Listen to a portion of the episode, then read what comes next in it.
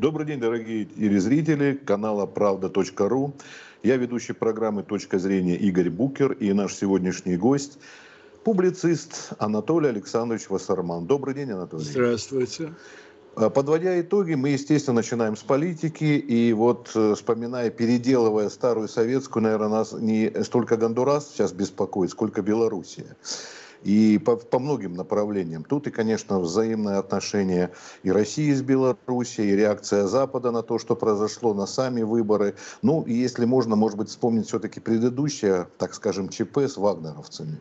Вот что вы по этому поводу расскажете нам? Ну, с вагнеровцами э, проблем две. Одна, что Украине удалось организовать очень эффективную провокацию. Причем планировалась эта провокация еще, по крайней мере, в январе. Это видно из того, когда зарегистрированы задействованные в ней туристические агентства.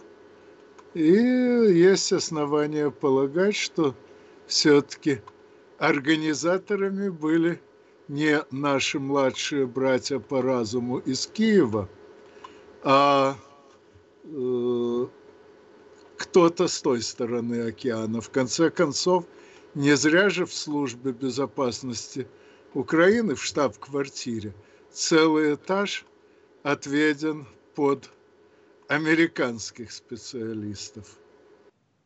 Так что, думаю, это и они постарались, но почему, собственно, батька повелся на эту провокацию? На да, мой тут взгляд, больше речь о Белоруссии. На мой взгляд, прежде всего, как раз из-за надвигающихся выборов. Он, я думаю, прекрасно понимал, что будут э, его на выборах доставать разнобезобразными способами и э, решил намекнуть западным партнерам, что мы одной крови ты и я, поэтому не трогайте меня и вообще э, я вам э, не Иван и Царевич еще пригожусь. Ну, не ну, помогло, видно, как да? водится, пере, перехитрил сам себя. Э, знаете, я э, лет, наверное, 15 назад сказал, или 20, чем умнее человек, тем большую глупость он в состоянии придумать. И, к сожалению, с тех пор не раз в этом убеждался не только на собственном опыте. Вот. А... Ну, а что касается э, того, что не допомогли тобі, сынку, твои ляхи, ну, так и не могли помочь. Э, Майдан тоже готовили заранее, а специалисты по этому делу у американцев вводятся в товарных количествах. Вы посмотрите – что там случилось, когда некоторые из них из-за карантина оказались вынуждены работать дома. Э, так что это все планировалось, деньги были выделены, э, бюджет освоен, ну и не только распилен, судя по всему. Так что независимо от того, какие жесты он мог делать перед выборами, все было уже готово. А как вы считаете, выборы были честными в Беларуси? Ой, помнится, Александр Григорьевич однажды сказал, что э, дал специально команду – накрутить оппозиционерам побольше голосов. Так вот, мне кажется, что он не шутил, что э, народ его поддерживает настолько массово, настолько убедительно, что сам факт этой поддержки Запад рассматривает как доказательство фальсификации. Ну, собственно, на Западе так уж сложилось, что, как правило, серьезные вопросы не допускаются на голосование. И голосуют по всяким мелочам, где действительно бывает так, что голоса разделяются практически поровну. Э, но разделение голосов поровну – это не признак демократии. Наоборот, это как раз с моей точки зрения признак того, что не выносятся на обсуждение действительно серьезные вопросы. Так вот, я не думаю, что Лукашенко видит смысл в подтасовке выборов. Он э, видит, что большая часть народу поддерживает его вполне э, искренне, и зачем ему при таком раскладе накручивать голоса? Скорее уже он заинтересован в том, чтобы формальная поддержка на бумаге была меньше, чтобы давать меньше поводы для злости западных специалистов по тому, что называть демократией. А, видимо, обещание, то, что хотят сделать прибалтийские государства в купе с Польшей, а, дать опять обещание, это не напоминает ситуацию с Януковичем, которому тоже что-то пообещали, а потом мы знаем все, чем это закончилось. Ну, что значит напоминает? Это одно и то же и есть. Одни, э, ну, то есть конкретно действующие рожи, другие – ну, назвать большую часть этих политиков лицами я не могу. Э, но и одна и та же теория, и одни и те же, э, мягко говоря, преступные намерения. Понятно, что если бы Лукашенко на такое повелся, ну, в лучшем случае – если бы поспели за ним наши спецназовцы. Жил бы он в соседней квартире с Януковичем в Ростове. Но именно поэтому он на такие штучки не поддается. А что касается взаимоотношений России и Белоруссии, как вы их видите? Вот тут сложнее. Дело в том, что в рамках той э, теории, так сказать, вычислительной стороны управления, на которую я ориентируюсь, нынешняя степень интеграции Белоруссии с Российской Федерацией оптимальна. То есть отдаляться невыгодно, это приведет к к значительным потерям для обеих сторон, но и дальнейшее сближение тоже приведет к потерям, хотя другого рода и на других направлениях. Поэтому пока имеет смысл ограничиться тем, что уже достигнуто. Ну, правда, по моим расчетам, где-то так примерно лет через 10 в мире накопится такая вычислительная мощность, что станет возможно управление вообще всем мировым производством как единым целым, это повлечет за собой качественные перемены во всем обществе. Но, к сожалению, до этого еще дожить надо. Поэтому э, та степень сближения, что есть сейчас, мне представляется наилучшей.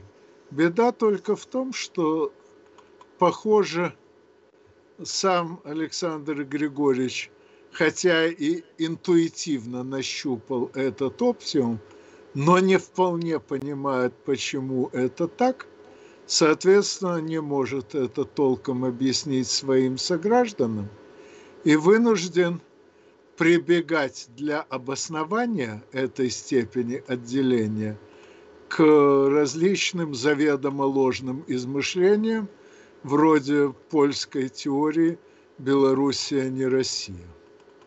Ну, к чему привело последовательное применение другой части этой же польской фальшивки, а именно тезиса «Украина не Россия», мы, к сожалению, видим крупным планом. Ну, вы думаете, сближение с Белоруссией может быть более тесным уже после ухода Лукашенко? Или же все-таки должно произойти вот на каком-то этапе? Ну, боюсь, что Александр Григорьевич вряд ли протянет еще 10 лет на посту президента. Это колоссальная нагрузка и моральная, и физическая, а при том конкретном режиме э, управления, который создал Лукашенко, нагрузка вообще чудовищная. Э, но, тем не менее, если он доживет до того времени, как э, можно будет двигаться дальше по пути интеграции и сделает те шаги, которые э, фактически вынужденно откладывались, я буду очень рад. Он Анатолий Александрович, а заслужил а чем... такую награду сбычу мечт. А чем вы бы объяснили вот такие массовые э, протесты белорусские? Ну, во-первых, в любом обществе есть люди, желающие перемен любых. Э, в основном молодежь. В основном молодежь, что вполне понятно. У молодежи мало личного опыта. Кроме того, от вредных последствий многих перемен молодежь прикрывают взрослые. И, соответственно, таких людей – всегда легко поднять. Им, по, ну, как говорят на украинском диалекте, хоть гирше, абы инше. То есть, хоть хуже, лишь бы иначе. Но есть и другие. Есть довольно много людей – искренне убежденных, что они заслужили от общества гораздо больше, чем получили от него фактически. Ну, вот почему, например, Михаил Олегович Ефремов не добрался до тех высот в профессии и по административной линии, до которых добрался Олег Николаевич. Но ведь не потому же, что он менее талантлив. Понятно же, что э, ему кто-то препятствует. А кто может препятствовать человеку на каждом шагу на любом направлении? Естественно, власть. Поскольку только власть способна дотянуться до любого места страны.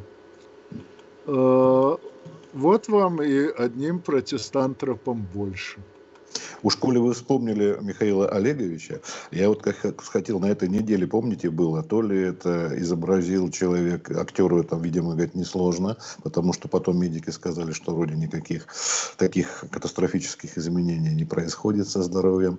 А, и вообще вот эта ситуация, может быть, тут просто желание самого адвоката почаще и побольше. Ну, во-первых, мы знаем, сколько денег, как сказал Михаил Олегович у него, помните, в эфире.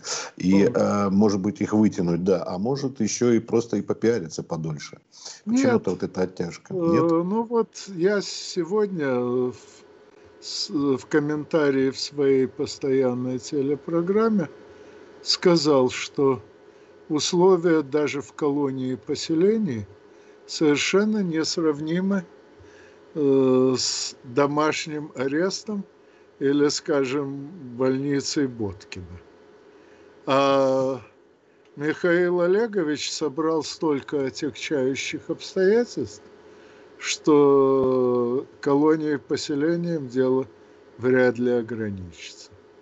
Предварительное заключение идет в зачет срока лишения свободы. Э, каждый лишний день до приговора – это день жизни в более-менее приличных условиях.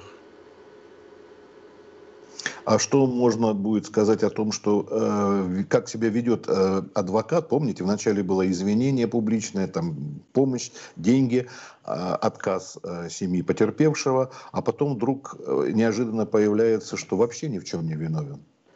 Вот это как расценить такой демарш?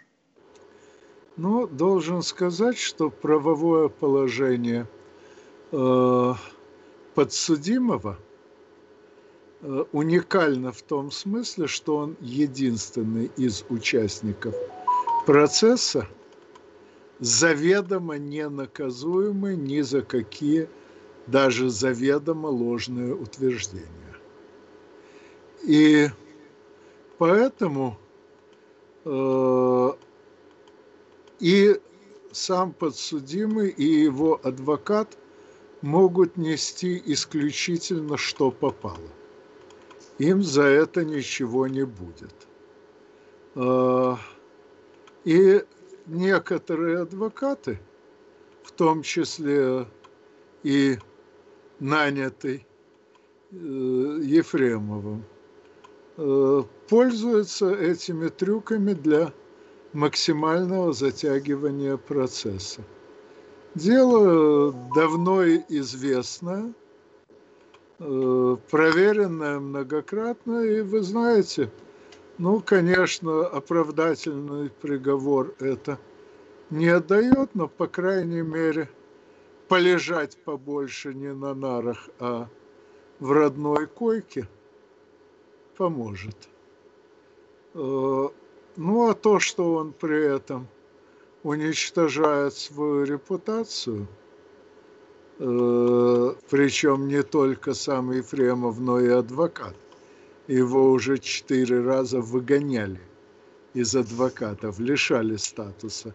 Но по нашим действующим законам об адвокатуре коллеги разных субъектов федерации совершенно независимы друг от друга, и вы можете, э, вылетев на пинковой тяге из коллегии адвокатов одной федерации, то есть одного субъекта федерации, приземлившись в другом, тут же э, влезть в адвокаты, и мыло для этого не потребуется. Так что э, они работают оба и э, Ефремов, и Пашаев. Это, не... это роль подсудимого Ефремову, насколько я могу судить, пока удается неплохо с точки зрения тех целей, какие перед ним стоят сейчас. Хорошо, вы немножко просто отвлекли, раз уже заговорили о Михаиле Ефремове. А все-таки вернемся к Белоруссии. Там еще был один момент, когда выступили наши. Ну, например, вы знаете, Георгиев, да, по-моему, или кто там у нас э, Нет, отказался Спиваков. от Пиваков, да, Спиваков, извините, да, Спиваков. Вот. А, причем это был э, орден Франциска Скорины, который дается от имени белорусского народа за, а, если поддерживаешь белорусский народ, как можно отказываться. Да, вручал президент, ну, такова традиция. А тут непонятный такой демарш, то есть не все тоже понимают об этом. Это не, не мое ну, утверждение, я это думаю, есть в Рунете.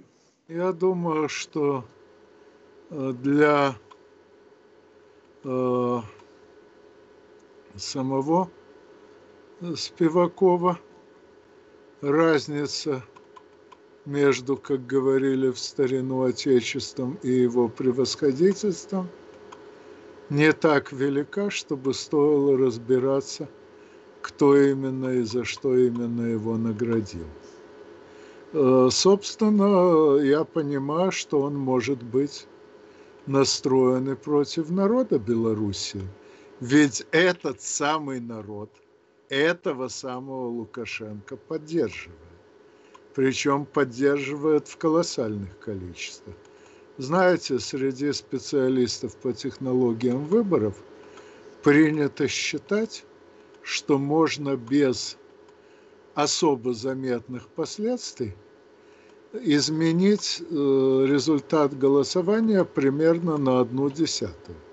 То есть, если было 50 процентов, можно сделать 55 или 45 в любую сторону. И на это никто не обратит внимания. А вот больший перекос уже всплывет, уже э, начнут э, люди массово возмущаться.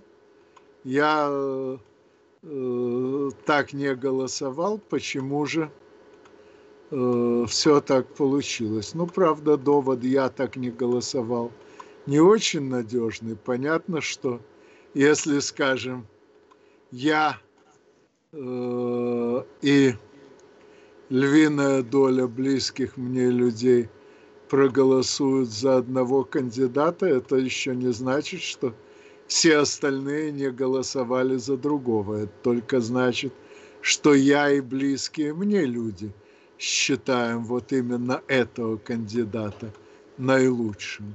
Но тем не менее, когда такой шум достаточно велик, э, можно заподозрить, что что-то не так. И раз народ так поддерживает э, Лукашенко, то для тех, кто его не поддерживает, будь то хоть первый в мире лауреат Нобелевской премии среди литературных обработчиков Алексеевич, хоть искренне творческий э, Спиваков, для них, для всех это не народ. И когда та же Алексеевич говорит, что э, народ Белоруссии требует, чтобы вы уходили, она совершенно искренне считает народом только своих единоверцев. И когда Спиваков отказывается от ордена, выданного от имени народа, это тоже значит, что такой народ его изрядно сомневает.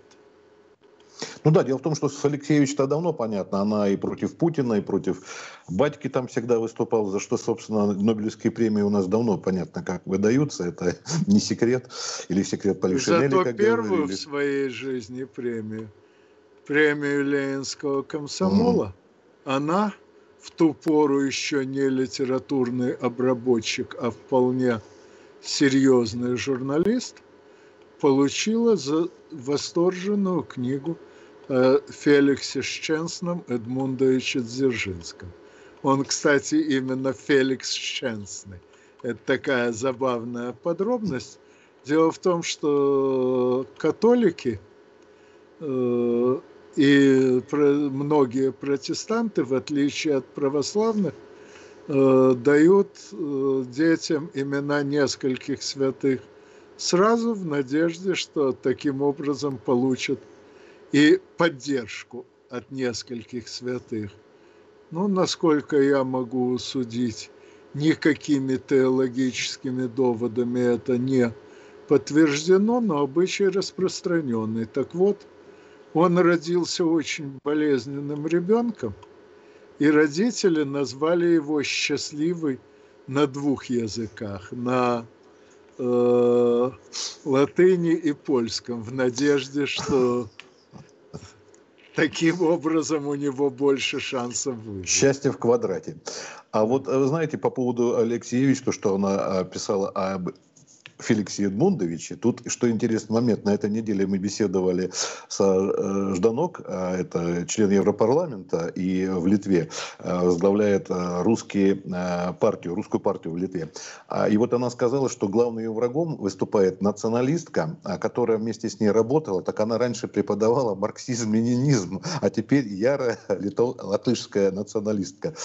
Вот да, а такие а вот это очень типично. Причем, что характерно, большая часть серьезных философов, марксистов, э, таких как, скажем, Зиновьев или Колганов, они, в общем-то, остались марксистами.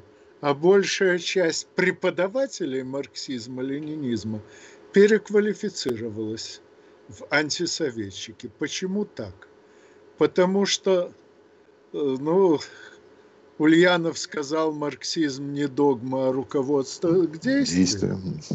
Так вот, э, исследователь – это как раз тот, для кого марксизм – это прежде всего метод исследования и действительно руководство к действию, и исследователь – старается разобраться в том, как обстоят э, дела, что на самом деле происходит, а преподаватель, для него марксизм это как раз догма. Он обязан преподавать именно тот уровень понимания марксизма, какой достигнут в данный момент, и не может лезть глубже, потому что если он включит свои исследовательские способности, но окажется, что эти способности повели его куда-то не туда, он рискует потащить за собою и студентов. Поэтому э, большая часть преподавателей э, превратилась в конце концов в тех, кого называли попы марксистского прихода. Кстати, по этому поводу, помните, Василий Иосифович Ключевский, наш историк, в своих афоризмах оставил такое, верят ли э, священнослужители в Бога, не знаю, они ему служат. Вот подобное происходило и с преподавателями марксизма, видимо. Да, примерно так. И когда э, им велели прекратить преподавать эту веру, они срочно нашли другую, которую преподавать можно. То есть ну, это понимаете, профессиональный это риск да, но, но с другой стороны, мы же, знаете, знаем э, людей, которых называют публичными. Ну, в смысле публичный, потому что он очень общественно известный. А, помните, там, певцы, грузинские известные, не будем называть, мы знаем все, э, в Эстонии и так далее, те, которые прославились своим на территории Советского Союза, теперь против России иногда что-то высказывают, это попадает в Рунет, потому что это люди известные, опять же, повторю, публичные, и это становится, вот это совсем другое, это не преподаватели марксизма, может, они вели и богемный образ жизни, так скажем, но вот они тоже теперь на а другой это, волне. Это уже другая причина, тусовка. Э, Креативно. Вот э, как возмущается народ, э, что на каждый Новый год, да и на многие другие праздники, на экране видны одни и те же мумии.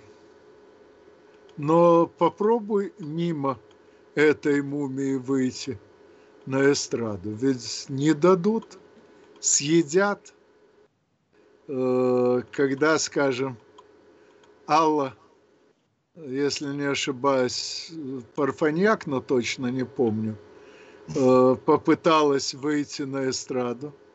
Что сказала Пугачева? На сцене может быть только одна Алла. И стала она Валерией. Аналогичным образом и Маша Распутина появилась. В этой тусовке нравы всегда были жесточайшие. И, скажем, знаменитая фраза э, Фани э, Гиршевны, черт, забыл фамилию, Гольд, Гольдблат, кажется, да. э, девочки против кого дружите, это не шутка. В этой среде дружат именно против кого-то. И в таких условиях просто страшно сказать не то, чего от тебя ждут.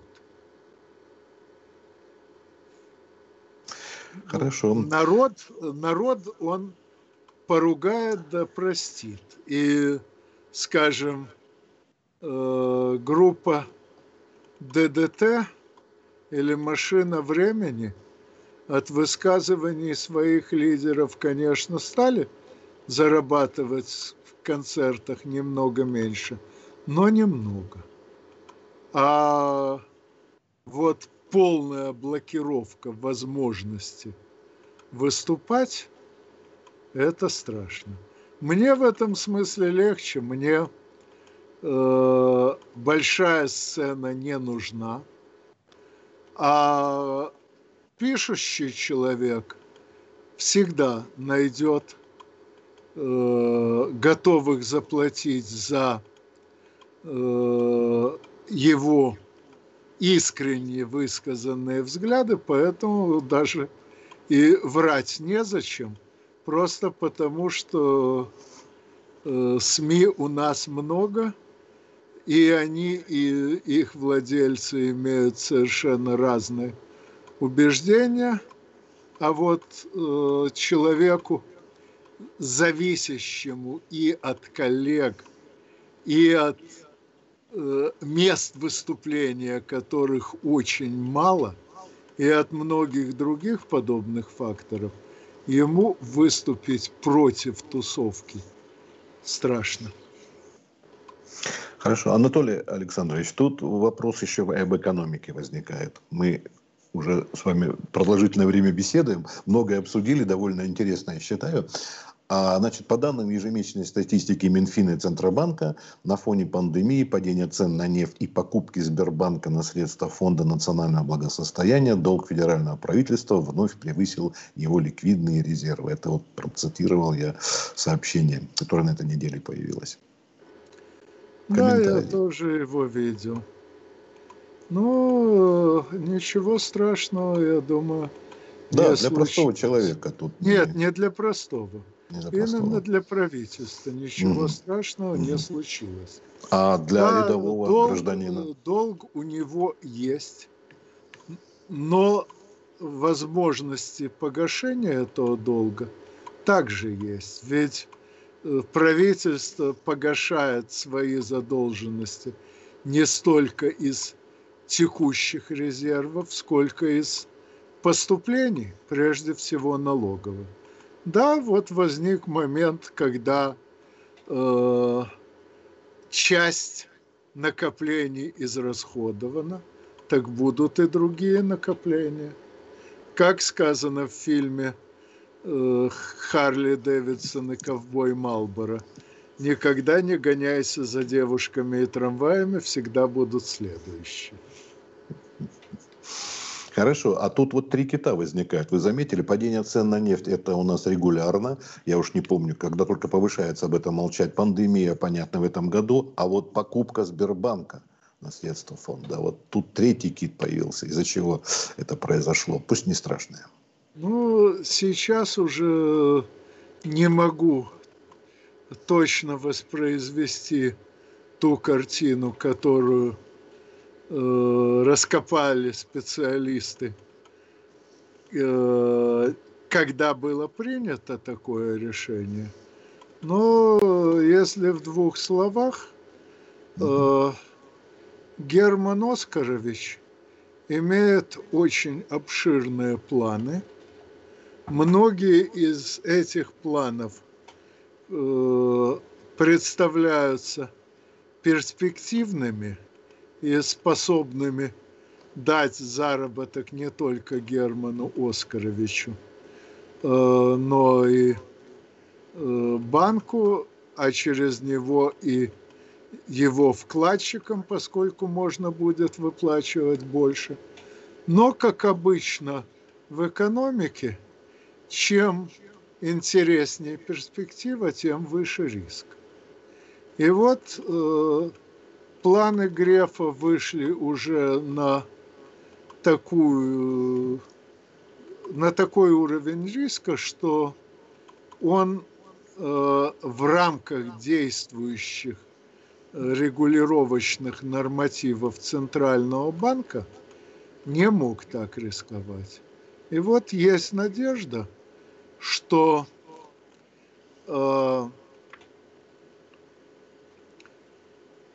в, будучи подчинен уже не Центробанку, а правительству, ну конкретно, очевидно, Министерству финансов, он сможет осуществить часть своих планов. Другое дело, что правительство должно быть морально готово э, компенсировать убытки за, по тем планам, которые окажутся неэффективными. Но правительство, я думаю, готово рискнуть не только потому, что там много коллег Германа Оскаровича, работавшего с ним в когда он сам был в правительстве в разных должностях, но еще и потому, что э, вероятность рисков может превышать э, общий норматив для всей банковской системы, но они могут быть приемлемы именно для сберегательного банка, располагающего, в общем-то, существенно большим запасом прочности, чем э, в среднем по Российской Федерации. Так что надеюсь, что этот риск правительства в итоге оправдается. Фамилия Грифа в последнее время довольно часто появляется, да, по разным поводам, естественно. Да, я, например, его э, ругаю весьма регулярно, ибо та экономическая теория, которой он придерживается, на мой взгляд, гарантированно дает рекомендации, несовместимые с жизнью. У меня есть даже статья где объясняется, почему это так, почему э, нельзя надеяться ни на какое чудо, почему эта теория гарантированно вредна, э, но э, и эта теория приводит его ко множеству ошибочных выводов. Э, не только в экономике, но и во всех сферах человеческой деятельности. Но те планы, о которых я говорил, разработаны, судя по всему, без его участия, а он должен к ним только, как говорится, ноги приделать. А хороших специалистов самого разного плана – в Сбербанке немало, так что тут я надеюсь, что он не сможет ничего заметно испортить. Но сама политика Сбербанка, она в отношении, по отношению к другим банкам или в сравнении с другими банками, она многим простым гражданам, которые вкладчикам, она тоже не очень по душе. Ну, знаете, мне довольно регулярно звонят из различных служб безопасности Сбербанка и просят подтвердить тот или да. иной платеж. Ну, естественно, я им не объясняю, что никаких счетов в Сбербанке у меня не было, нет и, скорее всего, не будет. Теперь объяснили. Вряд ли они это смотрят. Опа. Так, извините, это мне звонят. Я прервусь на минутку, отвечу.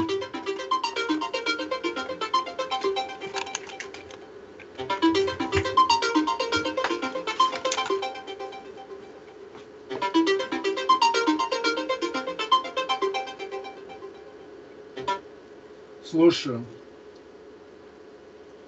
Здравствуйте.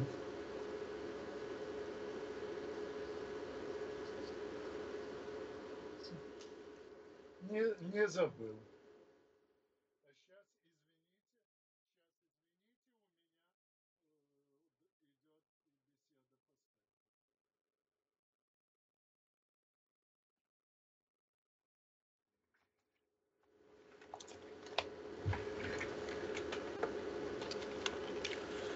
Да. Так, видео, картинка Извините. исчезла. Да, да, вот все. Да, все.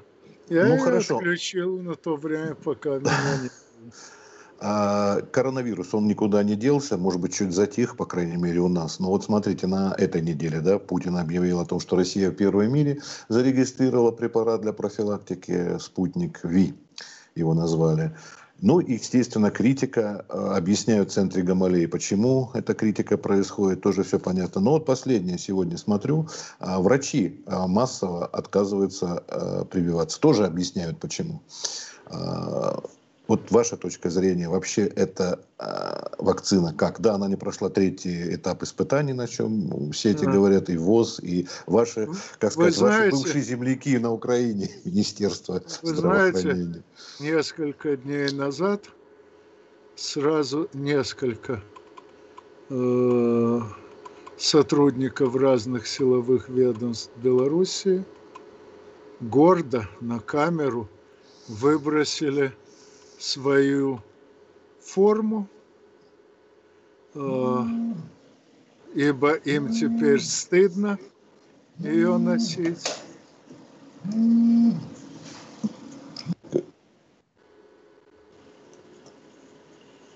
Извините, да-да. Ну, правда, в век интернета есть, помимо прочего, возможность легко найти Э, любую фотографию, любую видеозапись и практически мгновенно выяснилось, что среди этих э, гордых ветеранов есть, например, тренер, гражданин Российской Федерации, живущий в Германии. Это я именно о том, э, кто и почему отказывается прививаться.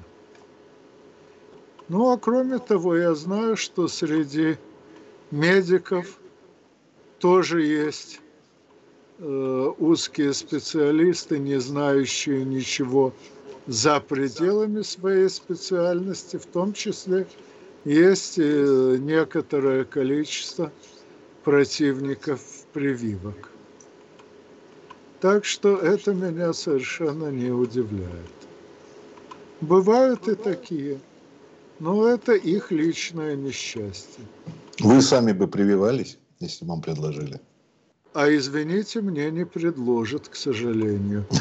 Пока вакцина зарегистрирована только для лиц от 18 до 60 лет. Я понимаю, почему для лиц до 18 надо э, искать уменьшенные дозировки. Для лиц старше 60 надо э, составлять более обширный список противопоказаний, разбираться, при каких именно обстоятельствах эту вакцину нежелательно использовать. Так что это достаточно серьезная работа. Но если бы мне предложили, естественно, привился бы. Вас не пугает то, что она совсем свежая. У нас, кстати, выступал тоже в эфире, э, не помню, эмбриолог, по-моему. Он тоже говорил, что очень скороспел. Он не ругал ее абсолютно, э, знал об этом, но говорит, да, очень быстро, рановато, еще очень многое неизвестно. Вот. Ну, Извините, этом, кстати, а каким образом вакцина уже проверена и эффективно работавшая против МЕРС, ближневосточного угу. э, дыхательного синдрома, и против лихорадки Эбола может быть неэффективной. Ведь э, главное не в ударных темпах разработки конкретной вакцины. Наоборот, ничего ударного не было. Разработка идет по тому графику, что специалисты огласили еще э, весной, еще как только вообще заговорили о возможности создания вакцины, тогда же и огласили график создания, причем огласили не только специалисты в Российской Федерации, но и очень многие другие. И главное, что еще лет 10 назад у нас разработали новый метод вакциностроения. И с тех пор по этому методу создано уже много вакцин, и все они доказали свою эффективность. И, соответственно, нет причин сомневаться в ее эффективности в данный момент. Правда, действительно, вакцина получила э, разрешение на применение э, то есть э, регистрацию официальную, угу. до прохождения третьего э, этапа испытаний. Почему? Этот самый третий этап – это испытание на громадном числе добровольцев, на десятках тысяч.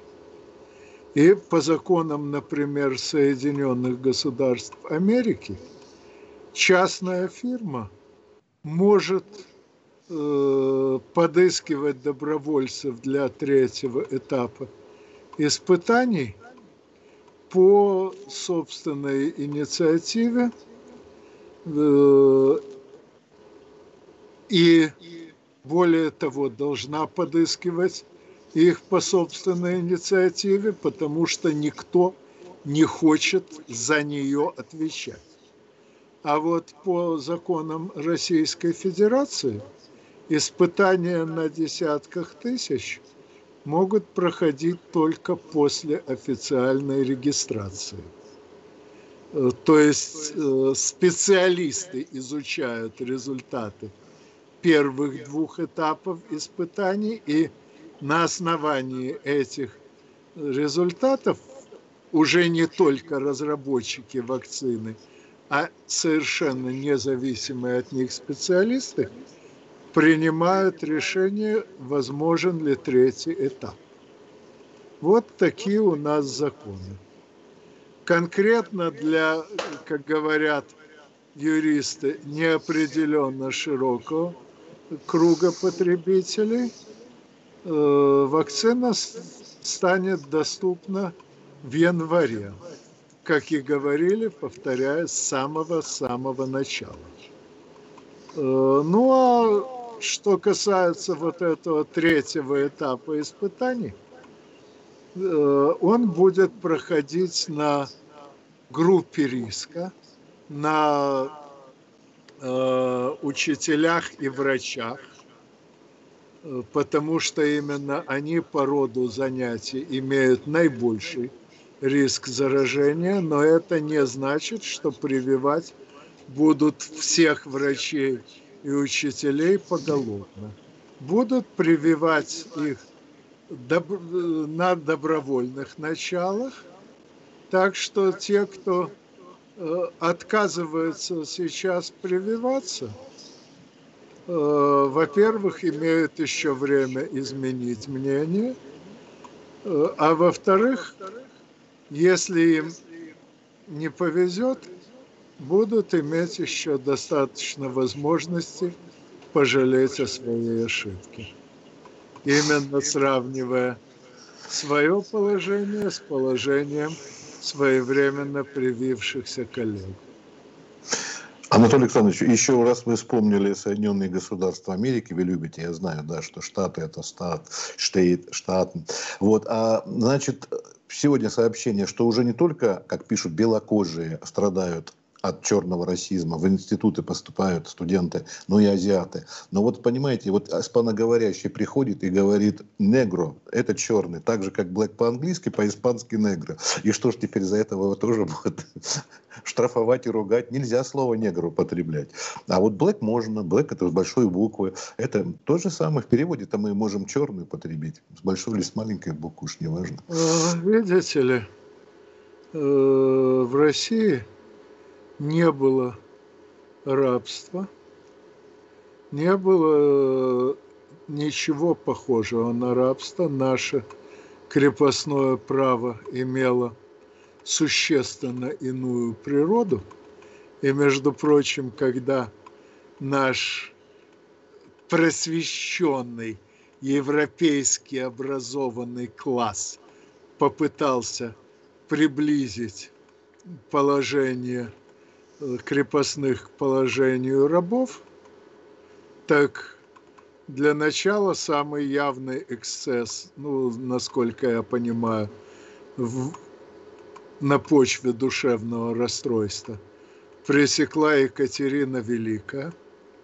Потом э, ее сын Павел ограничил, вполне официально ограничил до трех э, световых дней в неделю э, возможность работы крепостного на своего помещика и так далее, и так далее. В общем, с положением рабов э, ничего общего. Что бы сейчас не говорили нынешние западномыслящие товарищи. Э, так вот, к чему я все это сказал – к тому, что для, э, в России слово «негр» не оскорбление, и попытка э, представить его как оскорбительное – это оскорбление для всех русских, в том числе и для русских негров. Таких тоже хватает. Что же касается Соединенных Государств, э, ну, я так думаю, что значительная часть э, демократической партии, раскручивающей сейчас эту истерику, ну, не только эту, в частности, именно республиканская партия раскрутила массовую истерику под лозунгом «Меня тоже», «Миту». Да. Вот. Да, да. Так вот, я думаю, они совершенно искренне надеются, Харасмент, что, да. Приди, да, что придя к власти, они э, скажут правоохранителям ФАС, и те быстренько задавят тот протест, который они же сейчас не дают задавить. Ну, на днях э, начальник полиции Орегона вывел э, из Портленда значительную часть полицейских после того, как э, прокурор города, ну точнее э, поверенный в делах, э, у них эта должность называется General Attorney, она совмещает Э, обязанности министра юстиции и э, генерального прокурора, поэтому у нас называют то так, то так. Так вот, это самое э, главное поверенное в делах государства Орегон отказалась возбуждать дела против задержанных за нападение на полицию.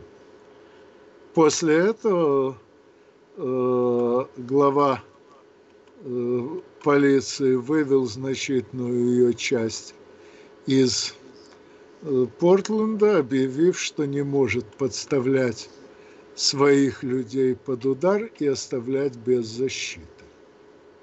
Так вот, я полагаю, что если каким-то чудом тандем Байден-Альцгеймер победит – то большая часть силовых структур Соединенных Государств уже не отреагирует на команду ФАС. Вспомните, как мы все удивлялись, почему Горбачев не арестовал э, сборище в Беловежской пуще. А, а все было очень просто. К тому времени он уже 914 раз отрекался от силовиков. Заявлял, что они действовали исключительно по собственной инициативе и что его хата с краю. Ну, естественно, после этого уже силовики просто не могли ему верить. И понимали, что если они э, исполнят какой-то его приказ, он их снова подставит. Я не знаю, пытался ли он отдавать приказ об аресте тех, кто собрался э, в Вискулях, но уверен, что даже если пытался, это, это не исполнили. Извините, я Хорошо. снова отвечу. Мы будем заканчивать, уже у нас по времени, извините, мы Слушаю. заканчиваем. Буквально в минуту. Да, э, надо попрощаться. Вот Анатолий э, Александрович. Э, можно. Через пять минут перезвоните. Вот. Извините, но... У нас просто получается уже по времени, мы должны заканчивать, и мы как раз, видите, начали с Белоруссии, Беловежская пуща и заканчиваем. Видите, какой цикл мы прошли. Да. Так, так неожиданно. Вот, я все-таки с вашего Да, закончит, конечно. Да скажу, так вот я совершенно уверен, что э, спасти Соединенное Государство может только победа Трампа а ник, никого из деятелей демократической партии тамошние силовики не послушаются просто из инстинкта самосохранения. Спасибо большое. С нами был публицист Анатолий Вассерман. Всего доброго, Анатолий. Всем до свидания. До свидания.